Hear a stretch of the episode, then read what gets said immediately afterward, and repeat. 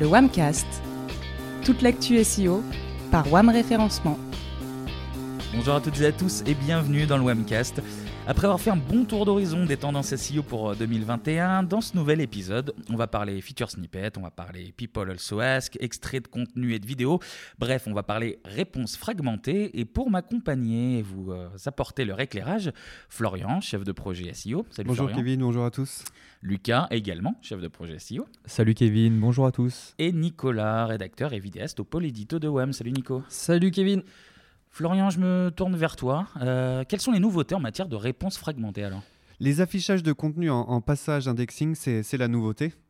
Enfin, ça va l'être. Hein. Google a annoncé cette mise à jour en 2020 et ça devrait arriver à courant 2021.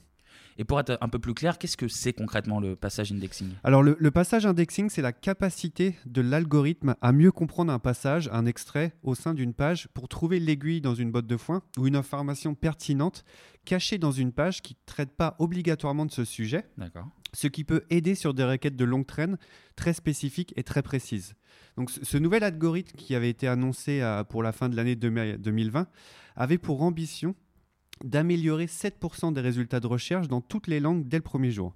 Donc Danny Sullivan a ensuite précisé sur Twitter que le système de passage indexing, logiquement prévu donc pour être lancé en, fin d'année 2020, n'était pas encore officiellement en ligne. Hmm. Il a également expliqué sur Twitter le, 29 décembre 2020 donc un pas de vacances hein, chez Google, que, les résultats qui s'afficheront en passage indexing ne le seront pas sous la forme de feature snippets, mais au sein de, liens bleus. Euh, initialement, Google avait communiqué sur l'apparence de cette nouveauté en la décrivant comme un dérivé de, de feature snippet classique. Ouais avec une capture euh, d'écran pour illustrer cet exemple. Effectivement, on voyait une, grande similarité entre les deux formats. On sait donc maintenant qu'il sera donc très difficile de distinguer les résultats classiques des résultats issus de l'analyse de type euh, passage indexing.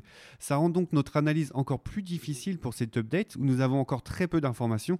Euh, on sait qu'aujourd'hui, ce n'est pas encore live. Et nous suivons bien sûr attentivement les comptes Google officiels et l'apparence bien sûr des résultats. Euh, cette mise à jour, euh, donc euh, très attendue, nous amène sur ce nouveau podcast dans lequel nous allons passer en revue l'évolution des pages de recherche, ce que l'on peut attendre de cette mise à jour et comment nous nous adaptons au quotidien pour intégrer ces, changements pardon, dans la stratégie organique de nos clients.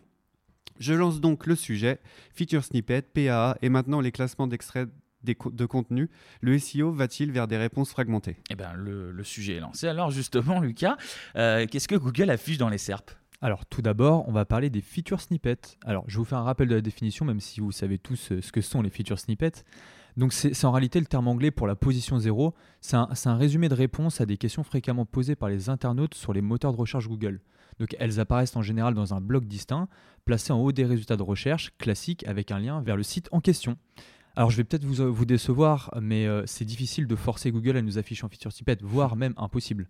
Euh, nous, on va plutôt conseiller, pour y parvenir, de créer une réponse claire et simple pour répondre directement à des questions fréquemment posées sur Google. Alors, si je peux me permettre, hein, comme dit Lucas, on ne peut pas forcer le passage ou demander à quelqu'un chez Google de nous mettre en feature snippet, forcément, mais il y a quand même des axes de travail pour euh, effectivement mettre toutes les chances de son côté et tenter d'y apparaître. Eh ben, vas-y Nico, on t'écoute, dis-nous tout. Mais Kevin, ne fais pas le modeste en tant que rédacteur, tu le sais aussi bien que moi.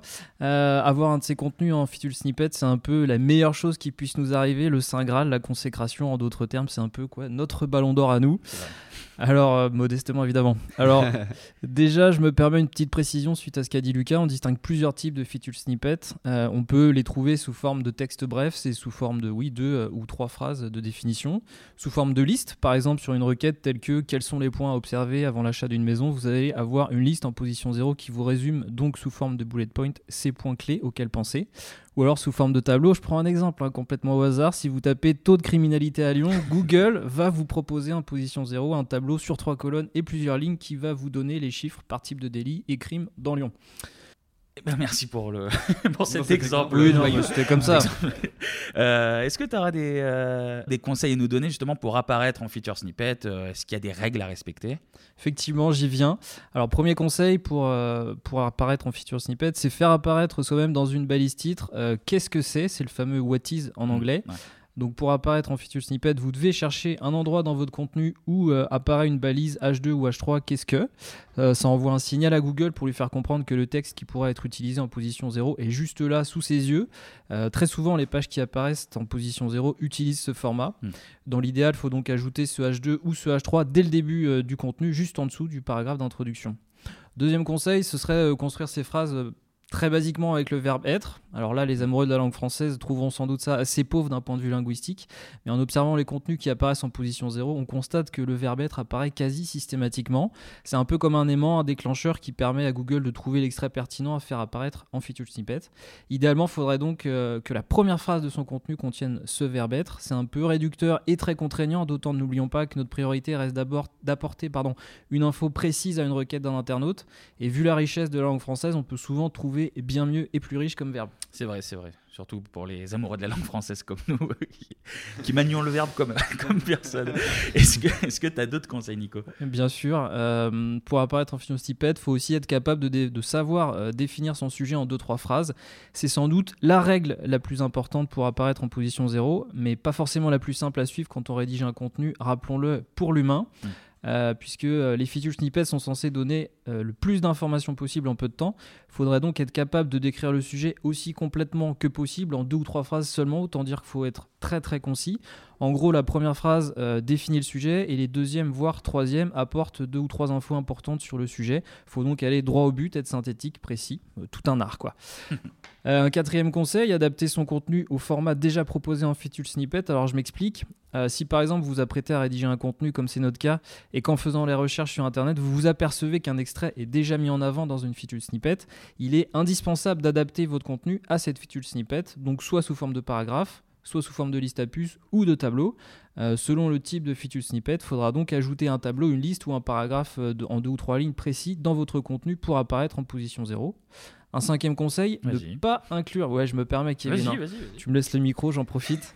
Un cinquième conseil, ne pas inclure le nom de la marque. En effet, ça rend le contenu inéligible pour arriver en position 0 et ça se comprend. Par exemple, vous avez un peu trop forcé à Noël, hein, c'est un exemple parmi tant d'autres, hein, complètement fortuit, et vous cherchez sur Google quels sont les aliments les plus sains.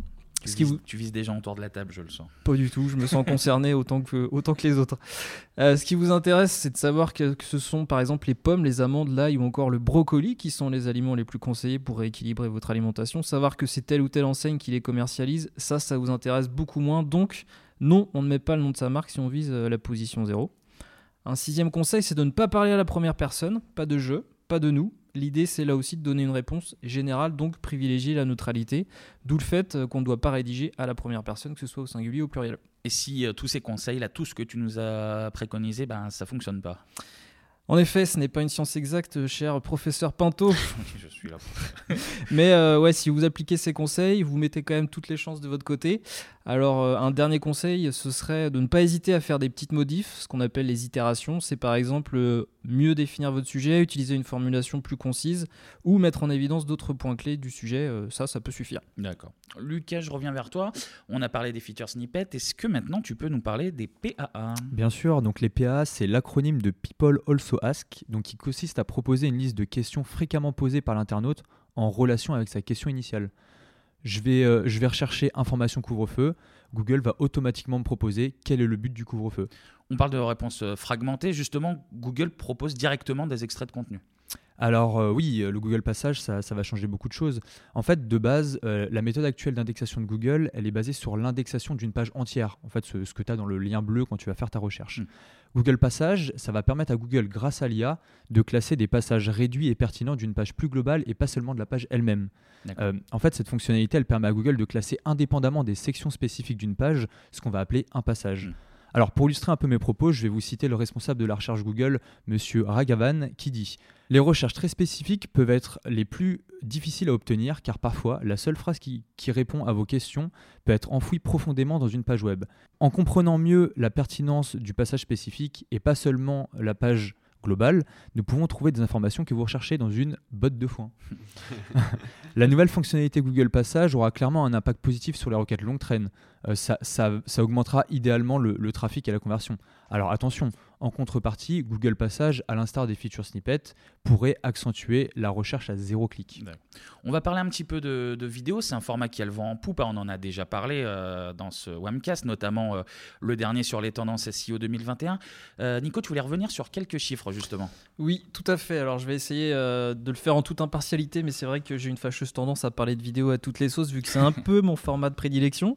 Euh, mais oui, pour revenir à nos moutons et ne citer que quelques statistiques, euh, je vais vous justement citer euh, les chiffres fournis par euh, Weasowl. Euh, vous allez voir, ils parlent d'eux-mêmes. Euh, du côté du marketing, tout d'abord, on note que 85% des entreprises utilisent la vidéo comme outil de marketing.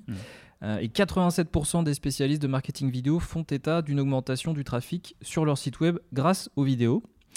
Euh, du côté des internautes maintenant, la tendance se confirme avec 96% des personnes interrogées qui annoncent avoir regardé des vidéos explicatives sur des produits ou services. On notera qu'on est vraiment proche des 100%. hein. On est vraiment pas loin. Et euh, un dernier chiffre pour terminer, 84% des gens interrogés citent la vidéo comme faisant partie de ce qui les a convaincus d'acheter quelque chose.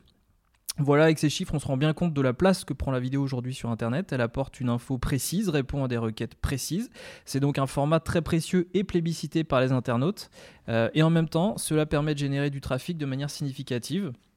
Ce format de contenu qu'est la vidéo, c'est donc, euh, à mon sens, hein, objectivement, à prendre en compte très sérieusement. Et on l'a vu pour les contenus. Et là, de la même manière, en fait, Google est aussi capable de sélectionner directement un moment clé d'une vidéo, un moment qui nous intéresse particulièrement. Effectivement, ouais. c'est en- c'est encore une grande nouveauté euh, dans les pages de résultats. Il est désormais possible d'aller directement dans les moments clés d'une vidéo grâce toujours à, à l'intelligence artificielle de Google. Ouais. Donc je vous invite à faire une recherche, euh, une recherche assez classique que sur euh, comment faire des crêpes sur mobile. Et vous verrez dans les résultats, en haut de page, une liste de vidéos. Euh, sur certaines de ces vidéos, vous trouverez en dessous un carrousel avec les moments clés de la vidéo. Et c'est ça la nouveauté. Dans ce carrousel, vous pouvez naviguer via des screenshots qui vous permettront d'arriver vraiment au moment clé de la vidéo. Euh, il y a même des transcriptions en dessous des images de ce carrousel. Et, euh, et c'est là que c'est impressionnant. hein. Si j'interviens, excuse-moi Florian, c'est un peu comme euh, sur, YouTube où tu peux déjà quand tu publies ta vidéo en fait la séquencer par chapitre. Alors tous les youtubeurs sont loin de le faire, mais c'est vrai que c'est très pratique. En fait, euh, tu vois sur euh, la timeline de lecture euh, que, la vidéo est découpée, donc vraiment tu vois des bouts de vidéo coupés. Donc quand tu survoles chaque partie avec ta souris, tu vois apparaître les noms des chapitres correspondant à, chaque partie. Une autre façon d'accéder à un contenu précis dans ce type de vidéo, euh, c'est dans la partie description en dessous de la vidéo. Tu as euh, les timecodes qui figurent, genre à 0,30 secondes, tu as un chapitre euh, tel truc euh, qui est abordé, à 1,30 tel autre sujet. Euh, c'est hyper pratique quand tu regardes une vidéo pour vraiment trouver euh, une info précise très très rapidement. Mais par contre, là, c'est pas l'intelligence arti- artificielle, pardon, ça demande du travail pour euh, la personne qui justement met la vidéo. Effectivement, ça peut, euh, ça peut s'assimiler à ça, effectivement, mais ce nouveau format, c'est vraiment Google qui réalise le travail. Donc, Mm. effectivement, tout ce travail de, de transcription peut aider euh, Google à comprendre ce format. Mais on sait que ce- cette nouvelle présentation, en tout cas, c'est vraiment le résultat de sa propre approche basée sur l'intelligence artificielle. Et Google est, dés- est, euh, désormais en mesure de comprendre la sémantique profonde d'une vidéo et d'identifier automatiquement euh, les moments clés. Ouais. Donc cela permet à Google de marquer ces moments clés dans la vidéo afin que vous puissiez parcourir comme les chapitres d'un livre. hein. Mm. Euh, donc que vous cherchiez une étape dans une, euh, dans une recette, hein, comment faire des crêpes, comme on vient d'illustrer, ou comment plier une poussette, vous pouvez désormais facilement trouver euh, ces moments dans la vidéo. Google a commencé à tester cette technologie vers la fin 2020 et Google prévoit que 10% des recherches utiliseront cette technologie dans le futur, donc c'est vraiment assez important. Si on reprend les chiffres SEO Homepage Sensor, on sait que 18% des recherches e-commerce ont une réponse vidéo sur mobile. On comprend alors facilement l'aspect stratégique de ce nouveau format qu'offre Google. Et concrètement, euh, tous ces résultats diversifiés, segmentés, comment ça peut être utilisé euh, par les marques? En tout cas, chez WAM, nous, on voit ça comme une vraie opportunité pour les marques. Euh, cette diversification des résultats et l'arrivée de Google Passage, ça va permettre de multiplier les chances d'être présent dans les résultats de recherche Google. On n'est pas présent en lien bleu, c'est pas grave, on le sera autrement, en PA ou en vidéo. Mm. Attention, ça va tout, tout de même demander aux marques de sortir des sentiers battus. Euh, cette évolution, elle va, obliger, elle va les obliger à, se diversifier dans leur contenu, à être plus créatifs. Donc on avait des pages web riches, il faut aussi qu'on ait des vidéos, des images, des infographies ou même des podcasts. Et du coup, euh, les réponses fragmentées, comment elles servent le SEO ou, l'édito? Par exemple, chez WAM, comment on s'adapte dans le cadre d'un projet pour répondre à tous ces changements? Alors, chez WAM, toute stratégie SEO commence par une étude des demandes, des intentions des internautes. Donc c'est une étape vraiment essentielle pour définir des poules d'audience ou aller chercher des opportunités. Et cet exercice va vraiment orienter notre stratégie et définir notre roadmap. Donc lors de cette démarche, nous allons donc identifier des thématiques attribuées à des intentions de recherche et des micro-moments. Donc par exemple, pour le micro-moment je veux savoir, euh, l'intention c'est d'obtenir des informations. Mmh. Le micro-moment je veux acheter, l'intention c'est faire un achat naturellement. Euh, je veux faire comparer des produits par exemple, je veux aller accéder à un hmm. certain magasin. Donc sur ces différentes intentions, nous allons pousser l'analyse et identifier les différents formats de réponse disponibles sur Google. On les listait euh, tout à l'heure, la feature snippet, ça peut être le local, des images, des vidéos, pour ensuite définir la meilleure réponse sur les différentes intentions identifiées lors de ce travail. En effet, on va passer plus de temps sur l'analyse des SERP car elles sont aujourd'hui très différentes suivant les requêtes. Les types de résultats ne seront pas les mêmes si l'on recherche comment porter le masque Covid ou information couvre-feu. Donc pour s'adapter aux évolutions de Google, on pousse de plus en plus nos clients à se diversifier. Pendant des années, on était plutôt concentré sur du contenu riche, utile à l'utilisateur. Aujourd'hui, on va vraiment conseiller de traiter un sujet dans sa globalité. Donc ça passe toujours par un contenu qualitatif, mais on va y ajouter des vidéos ou des infographies. Donc en fait, il faut garder EAT en tête. Donc expertise, authority, trust. Ça, c'est vraiment le, maître mot de la stratégie. Mais on va y ajouter des notions de fragmentation pour proposer à Google un large choix de réponses aux questions des utilisateurs. Et Nico, côté euh, édito, alors euh, c'est quoi les bonnes pratiques? Est-ce que euh, bah, ces fameuses réponses fragmentées, elles ont un impact sur, sur ton travail ou même sur la stratégie de contenu? Ce qu'on retient, c'est qu'il faut privilégier les contenus plus riches, donc plus longs, qui couvrent les sujets dans leur intégralité. On parle de contenu de plus de 1500 voire 2000 mots voire encore bien plus long. Euh, c'est l'avantage d'un contenu lisible sur le web. En fait, on peut écrire tant qu'on veut, là où euh, un article de journal papier doit rentrer dans des cases. On va faire un 3 cols, 1200 caractères, etc. Alors, en m'entendant dire ça, j'ai l'impression de remonter un siècle en arrière. Euh, mon passé de journaliste, quoi. bref, les contenus longs présentent de, nombreux avantages. cela augmente le temps de lecture, donc la capacité à retenir l'utilisateur, ce qui favorise les clics longs. Cela répond aussi aux dernières avancées de Google qui peut désormais rechercher une réponse précise cachée dans un contenu très riche. Et enfin, pour certains types de contenus, la longueur renforce euh, directement l'image d'expertise pour le lecteur et d'autorité pour l'auteur ou l'entité qui en est à l'origine. Et comme évoqué précédemment dans ce podcast, euh, les nombreuses réponses qu'on retrouve dans ces formats longs viennent directement se positionner dans les espaces de Google tels que les featured snippets, les People Also Ask et prochainement les Google Passages. À noter aussi que tous ces contenus pardon, sont également accessibles par la voix. D'accord. Eh bien, merci messieurs pour, euh, pour ce point et pour votre éclairage. C'est déjà la fin de, de, Swamcast. Plusieurs choses avant de se quitter. Alors, tout d'abord, vous pouvez retrouver cet épisode et puis ben, tous les autres sur notre site wam-référencement.fr. Pour réagir ou pour poser des questions, ça se passe sur les réseaux sociaux. Alors, sur LinkedIn, sur le compte de WAM Référencement ou sur Twitter, at WAMREF ou at le WAMcast. Et enfin, pendant tout le mois de janvier, euh, WAM Référencement vous propose un calendrier de l'après. Alors ça fonctionne comme un calendrier de l'avant. Tous les jours, on dévoile une case. Et derrière cette case, eh bien, il y a un nouveau contenu très intéressant à, découvrir. Donc euh, suivez-nous sur les réseaux sociaux et puis ben, rendez-vous sur notre euh, site internet, je le répète, wam-référencement.fr tous les jours pour, pour découvrir toutes ces nouveautés. Et sur ce, eh ben, on se retrouve très bientôt pour un nouveau rendez-vous autour du SEO. D'ici là, portez-vous bien. Salut. Salut. À bientôt.